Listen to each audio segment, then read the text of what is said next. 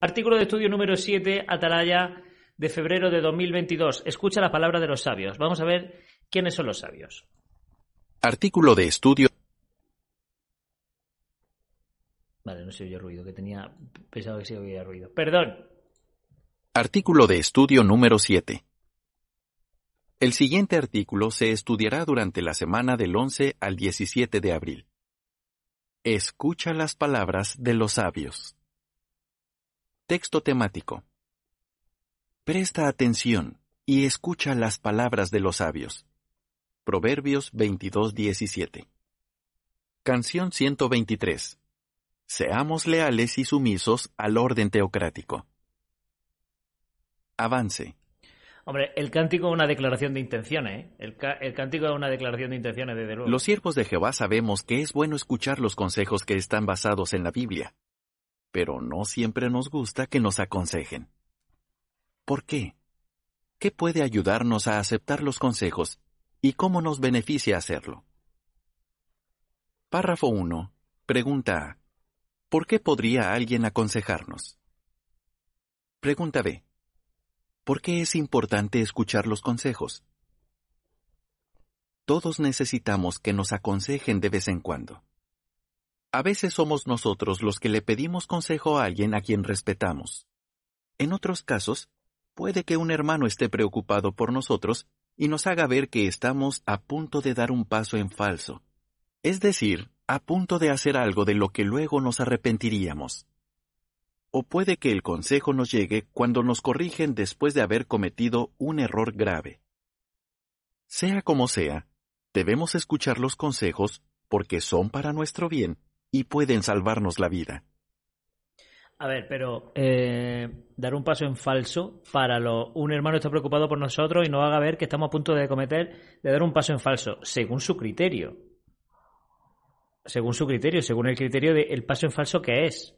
Hacer algo de lo que no arrepintamos. A lo mejor el hermano está proyectando en él algo que no está mal, pero que él se puede arrepentir, que considere que es digno de arrepentimiento, pero no. A ver, también es verdad que los testigos de Jehová normalmente en esto sí que van unidos, que es que ven mal cosas que no están mal, normalmente, ¿no? Pero eh, un paso en falso para un hermano puede ser irme a hacer deporte, jugar al fútbol, jugar al tenis, jugar al baloncesto con, un- con compañeros de clase, o salir de clase y mientras haces hora para subirte en el metro, en el autobús y demás, puedes decir, venga, vamos a tomar una Coca-Cola en el bar, mientras que sale el tren o que mientras que sale el autobús con tu compañero de clase. A lo mejor para ese hermano es dar un paso en falso, pero para ti dices, no, no, simplemente me estoy, estoy esperando el autobús, pero para esperar la parada, callado, con el móvil, pues estoy hablando con la gente de mi clase. Lo mismo es eso, ¿no? Espero que sea en vivo, si no me da vergüenza mandar mis saludos. Sí, es en vivo, Mercedes, ¿qué tal? bueno, vamos a seguir. Párrafo 2. Pregunta. Según Proverbios 12:15, ¿por qué debemos escuchar los consejos?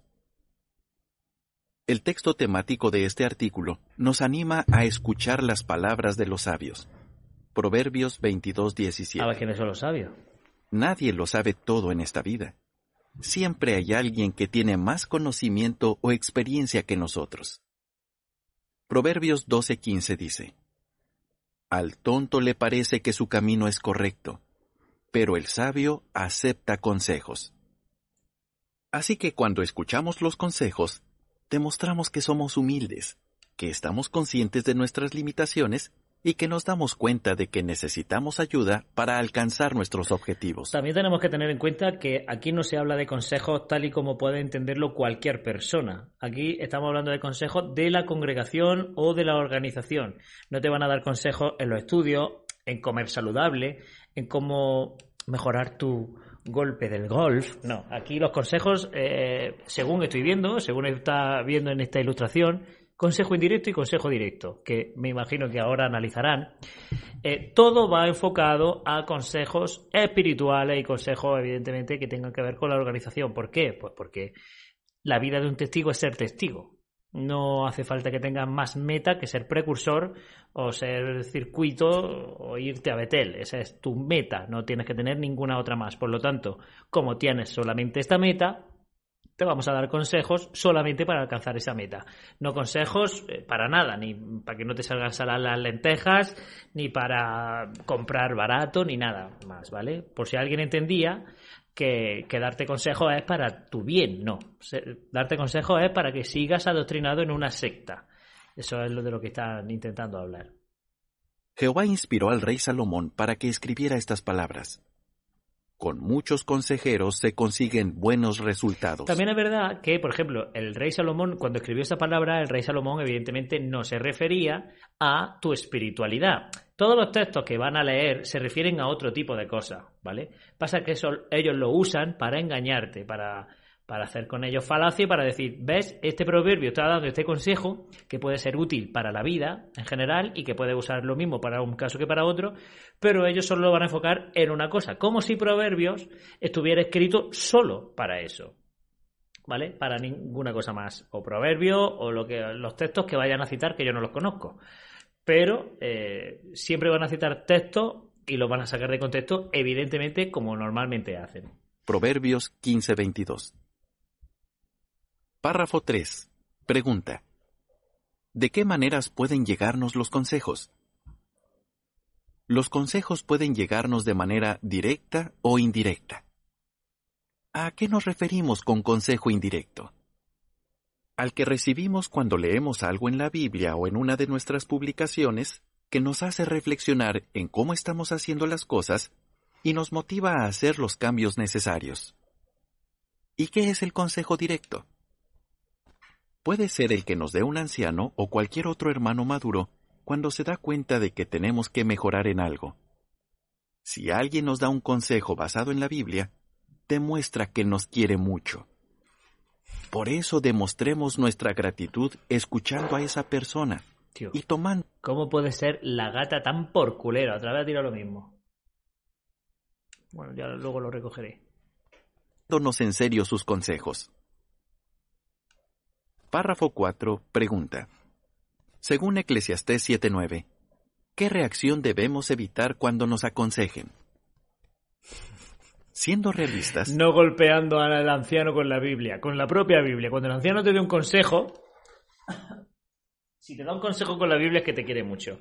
Y cuando el anciano esté así, con la Biblia, ¿qué, ¿qué, reacción debemos evitar? Pues cogerle la Biblia al anciano y lanzársela contra su cráneo. Eso es una cosa que, no te aconseja ni los testigos ni tampoco la ley, ¿vale?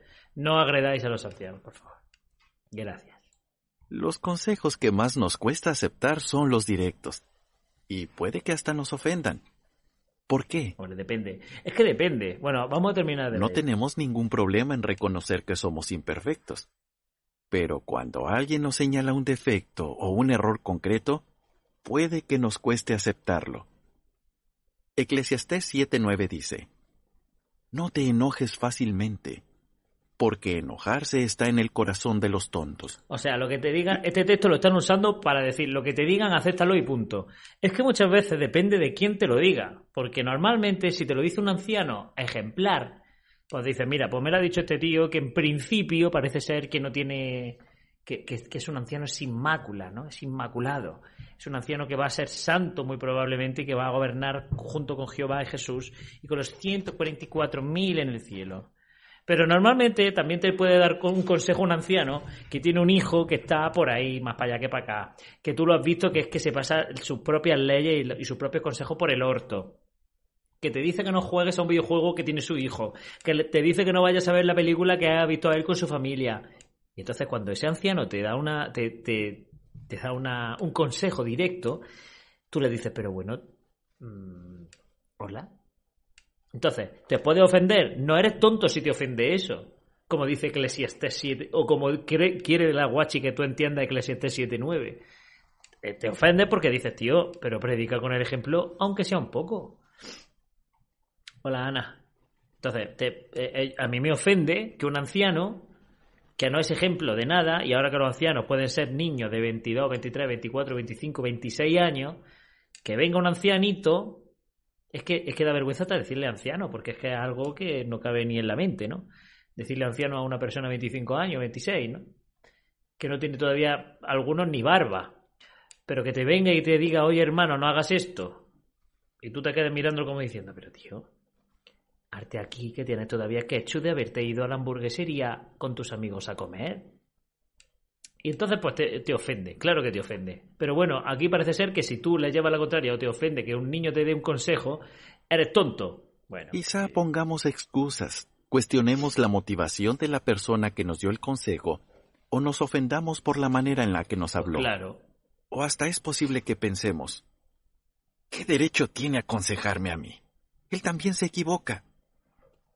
Es más, si no nos gusta el consejo, puede que lo ignoremos o que hablemos con otra persona esperando que nos diga lo que queremos oír. A ver, si es un consejo, puede ignorarlo. Otra cosa es una orden. Un consejo es, oye, te voy a dar un consejo, tal. Y tú puedes ignorarlo al igual que puedes aceptarlo, por supuesto que sí. Aquí te estoy obligando a coger todos los consejos de alguien nombrado, como un anciano, por ejemplo. Pero si es un consejo, como en vez de un consejo, échale suavizante a la lavadora en el cajetín del detergente media hora antes de que acabe, para que te huela mejor la ropa. Eso es un consejo. Pero otra cosa es, oye, te aconsejo que no te, que no te vayas con esta gente. Y si te vas, tienes luego una sala B, eso no es un consejo. Eso no es un consejo, eso es más una orden que un consejo. Pero bueno, un consejo tú lo puedes desestimar. Pero aquí parece ser que no. El comentario para la imagen de los párrafos 3 y 4 dice, ¿Cuál de estos dos tipos de consejo le cuesta más aceptar? Todos. ¿El consejo indirecto o el consejo directo? Todo. Es que ninguno de estos es un consejo. Párrafo 5. Pregunta. Porque lo que sale en un broadcasting no es un consejo, es una nueva luz que hay que seguir y ya está. ¿Qué veremos en este artículo? En este artículo analizaremos el ejemplo de algunos personajes bíblicos que rechazaron los consejos y el de otros que los aceptaron. También veremos qué puede ayudarnos a nosotros a aceptar los consejos y cómo nos beneficia hacerlo. Rechazaron los consejos. Veremos a ver. Párrafo 6. Pregunta. ¿Qué nos enseña el ejemplo de Rehoboam? Muchas cosas. Veamos el ejemplo de Rehoboam. Cuando se convirtió en el rey de Israel, el pueblo le pidió que les aliviara las cargas que les había impuesto su padre Salomón. Rehoboam hizo algo bueno. Consultó a los ancianos de Israel. Ellos le dijeron que si hacía lo que el pueblo pedía, siempre tendría su apoyo. Por lo visto, a Rehoboam no le gustó aquel consejo. Así que se fue a consultar a los hombres que se habían criado con él. No le gustaba, no le gustó el consejo de decir, si, si hace lo que el pueblo pide, tendrá su apoyo. Aquellos hombres probablemente tenían más de 40 años, por lo que tendrían algo de experiencia en la vida. Hombre. Pero en aquella ocasión, le dieron a Rehoboam un mal consejo. Le dijeron que fuera más duro con el pueblo. Rehoboam recibió dos consejos diferentes. Pudo haber orado para preguntarle a Jehová cuál de los dos debía seguir, pero no hizo eso. De todas maneras, a ver, eh, ¿qué extrapolamos de esta cosa? Si tienes dos consejos, orarle a Jehová para ver cuál decide es como, como consultarle al pulpo pol o tirar una moneda. Quiero decir, es que, no, incluso tirando una moneda tiene re- más respuesta que lo que te diga Jehová. Porque es que Jehová no habla. No habla. Hace mucho tiempo que dejó de hablar. Entonces, pues Rehobo- Rehoboam dijo, pues Jehová estará ocupado, porque es Dios.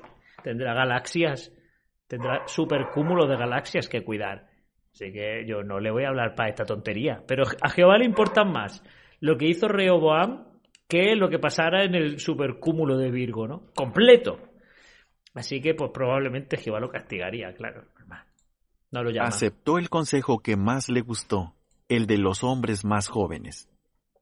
Y las consecuencias fueron desastrosas tanto para el rey como para el pueblo. En nuestro caso, puede que los consejos que recibamos no siempre sean lo que queremos oír. Pero si están basados en lo que dice la Biblia, debemos aceptarlos. Es que basado en la Biblia, es que eso es muy ambiguo, tío. Párrafo 7. Porque si tú dices, basado en la Biblia es que no te ponga transfusiones de sangre. Pues, si tú dices que está basado en la Biblia, pues lo dices tú, pero no está basado en la Biblia. En la Biblia no dice eso. Yo qué sé. Pregunta. ¿Qué aprendemos de lo que le pasó a Usías? Yo qué sé lo que aprendemos. el rey Usías también rechazó los consejos. Con la intención de ofrecer incienso, entró en una parte del templo en la que solo podían entrar los sacerdotes. Ellos le dijeron, Usías, a ti no te corresponde quemar incienso para Jehová. Solo los sacerdotes pueden quemar incienso. ¿Cómo reaccionó Usías? Más quemando incienso. Eso es lo que hubiera hecho dice que se puso furioso. ¿Y por qué rechazó el consejo? Es probable que por ser el rey, creyera que podía hacer lo que quisiera. Eso es ser rey. Pero Jehová no lo veía así.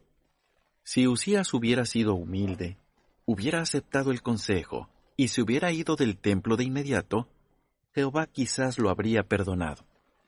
Pero por su atrevimiento, Jehová lo hirió con lepra, y tuvo esa enfermedad hasta el día de su muerte. Segundo de las Crónicas 26, 12 a 21. O sea, que estamos hablando de que los, de que los sacerdotes son como el cuerpo gobernante, ¿no? Los sacerdotes que le dijeron, no te corresponde quemar, y entonces Dios estaba con ellos, claramente, y lo hirió de lepra. Y entonces, por el cuerpo gobernante son como los sacerdotes. ¿Qué aprendemos de lo que le pasó a Usías? Hola, Milena. Que si rechazamos los consejos de la Biblia, perderemos la aprobación de Jehová, pero, sin importar quiénes seamos. Pero en la Biblia ponía que no que no puede quemar incienso, o sea que los consejos de la Biblia como solo los sacerdotes pueden... Es que son un consejo, joder. Si es una orden, es una orden. Si te pone, está prohibido que la gente que no son sacerdotes quemen incienso, eso no es un consejo. Es una orden. Lo que pasa es que aquí te están diciendo, es un consejo, porque claro, orden suena muy, muy, muy directo, ¿no? No es un consejo. O sea, no era un consejo decir, nadie puede tocar el arca del pacto. No es un consejo, era una prohibición. ¿Por qué le dice consejo? Es que así me confundes mi mente. Aceptaron los consejos. Párrafo 8. Pregunta. ¿Cómo reaccionó Job cuando lo aconsejaron? En la Biblia también encontramos ejemplos de personas que aceptaron los consejos y Dios los bendijo por ello.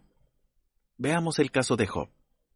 Aunque él quería agradar a Dios, no era perfecto cuando estuvo bajo mucha presión, dijo cosas que no estaban bien. Y por eso recibió consejos directos de Eliú y de Jehová. ¿Cuál fue la reacción de Job? Fue humilde y aceptó los consejos. Dijo, Hablé sin entendimiento. Y añadió, Retiro lo dicho, y me arrepiento en polvo y ceniza. Jehová bendijo a Job por ser humilde. Job 42, 3 a 6 y 12 a 17. Hombre, para que te pongan de ejemplo una persona que nunca existió es porque va muy bien la cosa, sí señor. Párrafo 9. Pregunta. ¿Cómo reaccionó Moisés cuando Jehová lo corrigió? ¿Y por qué es un buen ejemplo para nosotros? Moisés es un buen ejemplo de alguien que aceptó la corrección de Jehová después de haber cometido un error grave. En una ocasión se dejó llevar por la ira y no le dio honra a Jehová. Por eso perdió la oportunidad de entrar en la tierra prometida. Y se dejó de llevar por la ira porque ¿en qué momento demostró que tenía ira con lo de la roca del agua? Cuando Moisés le expresó a Jehová lo decepcionado que estaba con aquella decisión, él le dijo, Nunca me vuelvas a hablar del tema. Deuteronomio 3, 23 a 27. También Moisés tenía unos huevos como un demonio, ¿eh? Milena, no sé por qué no habla nadie, la verdad.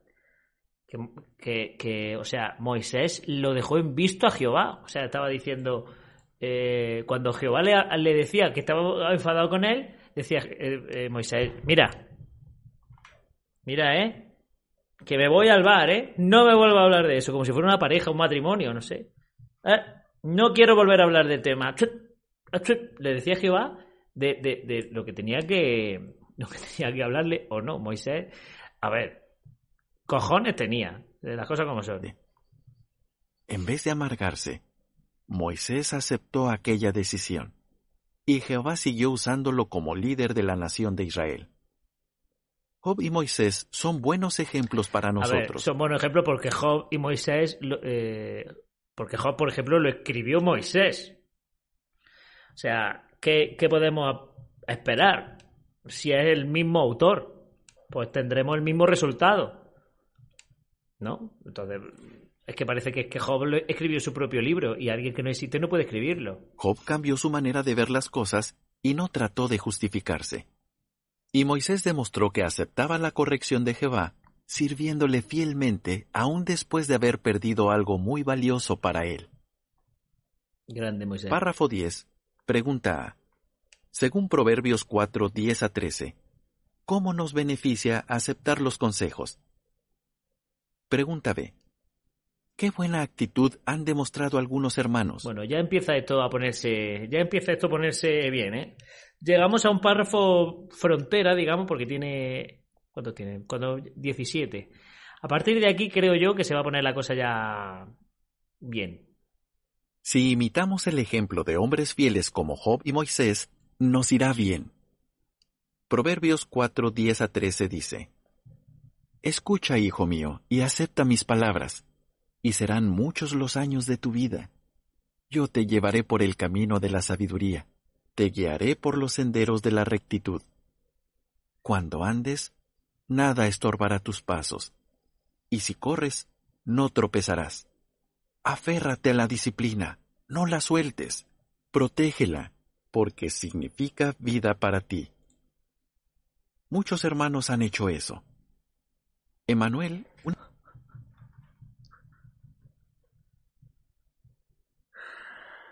Estaba deseando de que llegara este momento.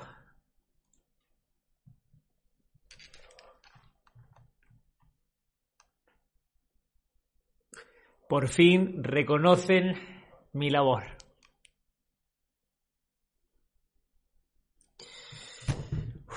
Hemos, hemos tardado, pero...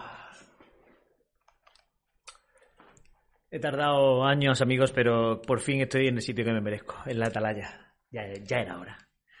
Ya era hora, eh, por otra parte, ¿no? Yo lo único que quiero decirle a los redactores de la revista era, habéis tardado demasiado. Yo creo que ya está bien. Yo creo que ya era hora. Me lo merezco, indudablemente. He seguido el ejemplo de hombres fieles como Job Moisés. Y aquí estamos. Me siento tan privilegiado. Parece que acabo de ganar un Oscar, amigos. Vamos a ver qué hice. A ver que me lo recuerde. Que me lo recuerde porque he hecho tantas cosas buenas que a veces se me juntan. Se me juntan todos en un bonito recuerdo.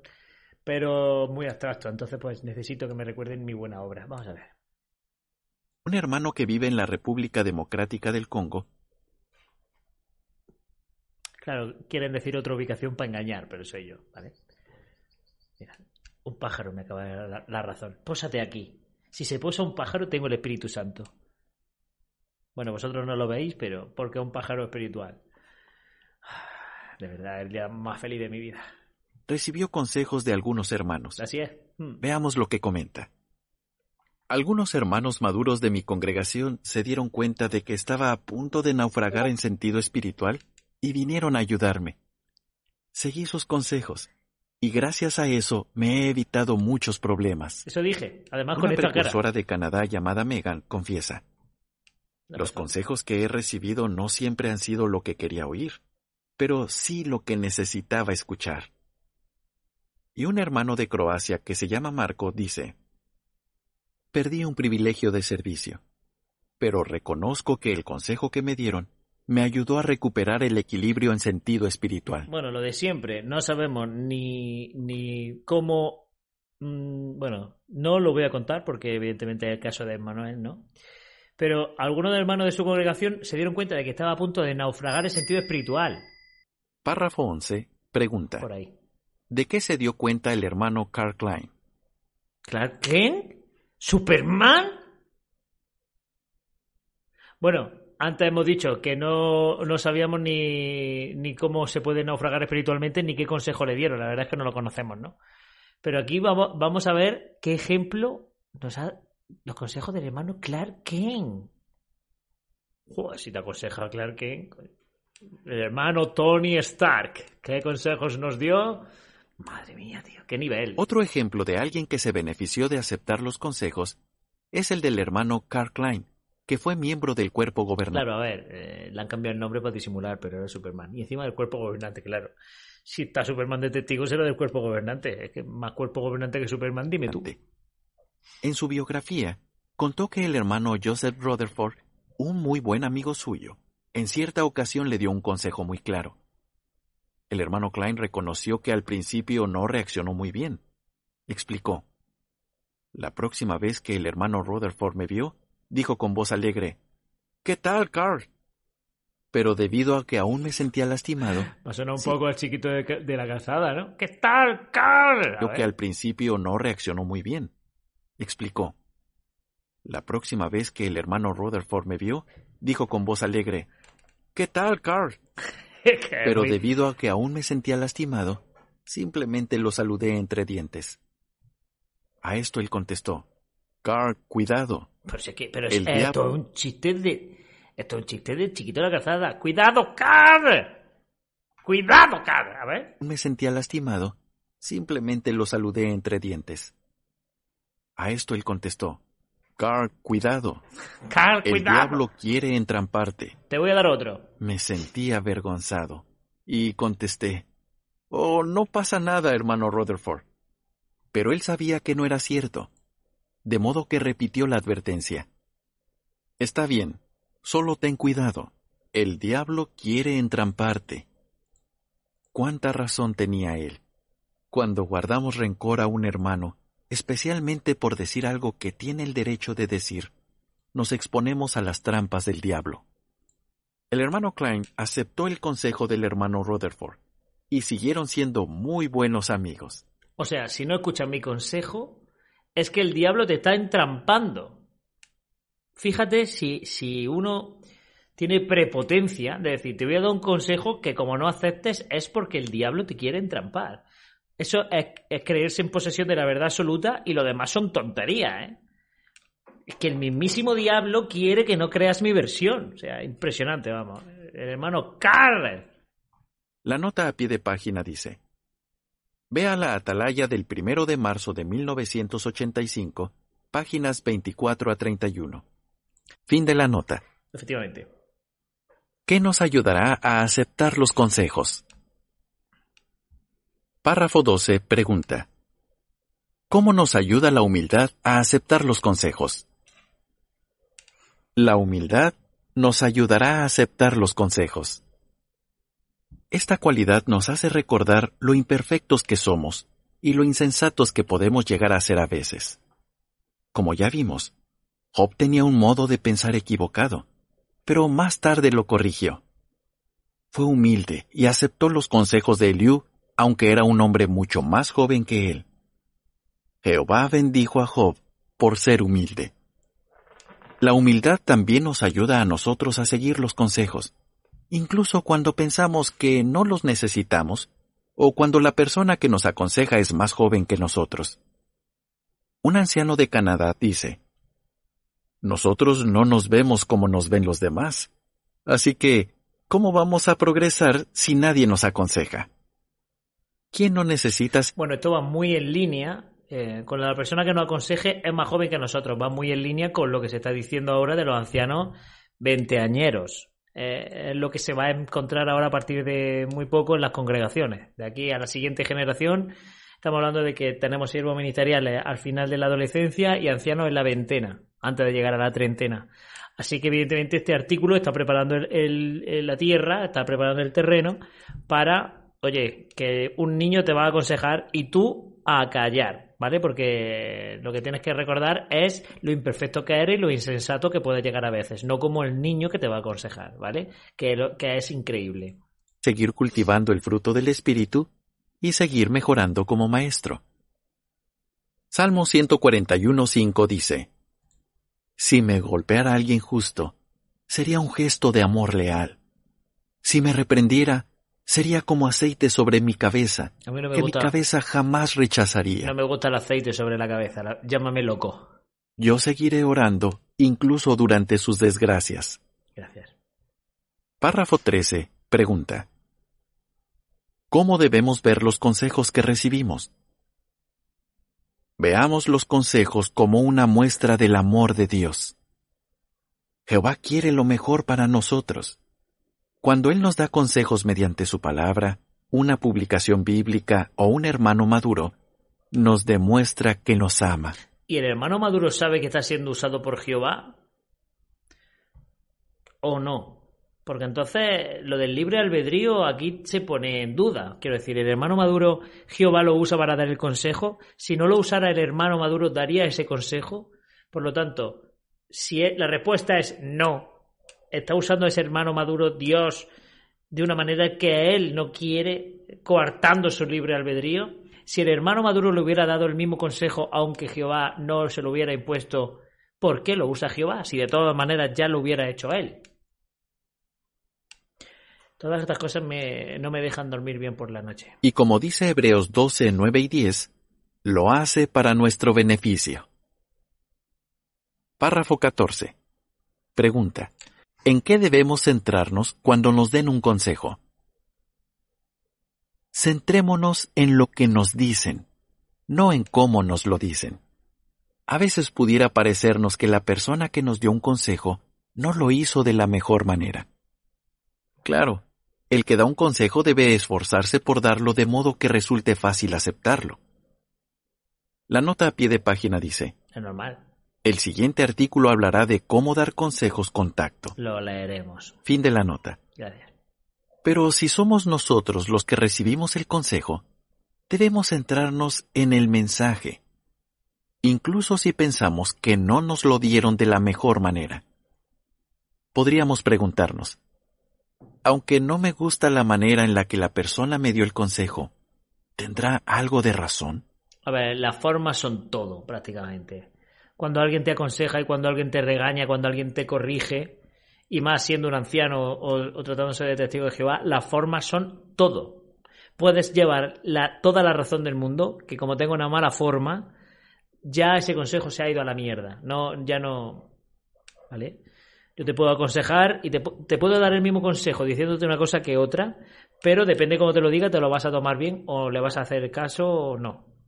Entonces, evidentemente, esto es muy complicado y es una manera también de proteger a, la gente que te dé, o sea, quiero decir, y el que da el consejo no tiene nada de culpa. Tenemos que asumirlo, nos diga lo que nos diga la persona que nos lo diga. ¿Puedo pasar por alto sus defectos y beneficiarme de lo que me dijo? sería bueno que encontráramos la manera de aprovechar cualquier consejo que nos den. Pedir consejos trae beneficios. Bueno, aquí no se puede comprar por internet. ¿eh? Párrafo 15. Pregunta. Vamos a ver.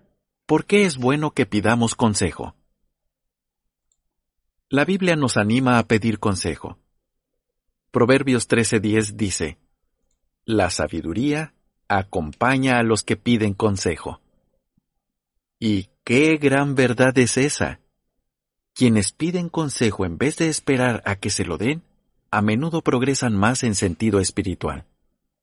Así que tomemos la iniciativa y pidamos consejos. Vamos a leer Proverbios 13:10. A ver cuál es el contexto. Lo mismo si quiere decir eso. Vamos a ver. Proverbios. Proverbios capítulo 13. A ver, el contexto. Voy a leer desde el 8, por ejemplo. O desde el 7. El que aparenta ser rico pero no tiene nada. Y está el que aparenta ser pobre pero tiene una gran fortuna. Las riquezas sirven de rescate por la vida de un hombre, pero los pobres ni siquiera son amenazados. La luz de los justos brilla intensamente, pero la lámpara de los malvados se apagará. La arrogancia solo provoca conflicto, pero la sabiduría acompaña a los que le dan consejo. O sea, no tiene nada que ver lo que estamos leyendo con el contexto, o sea, eh, con, progresar espiritualmente, que es lo que quiere decir este párrafo. ¿Qué tiene que ver Proverbios? Otra, esto es, esto es una falacia de autoridad, siempre se dice. Lo dice Proverbios, por lo, por lo tanto lo dice la Biblia. Y por lo tanto, si lo dice la Biblia, este párrafo tiene razón. No tiene nada que ver, pero usan la Biblia como una autoridad y encima mal usado. Pero bueno, seguimos. Párrafo 16. Pregunta. ¿En qué situaciones podríamos pedir consejo? ¿En qué situaciones podríamos pedir consejo a alguien de la congregación? Veamos algunas. 1. Una hermana le pide a un publicador de experiencia que la acompañe a dar una clase y luego le pregunta en qué puede mejorar. 2. Una hermana soltera quiere comprarse unos pantalones. Así que le pide a una hermana madura que le dé su opinión sincera sobre los que ha elegido.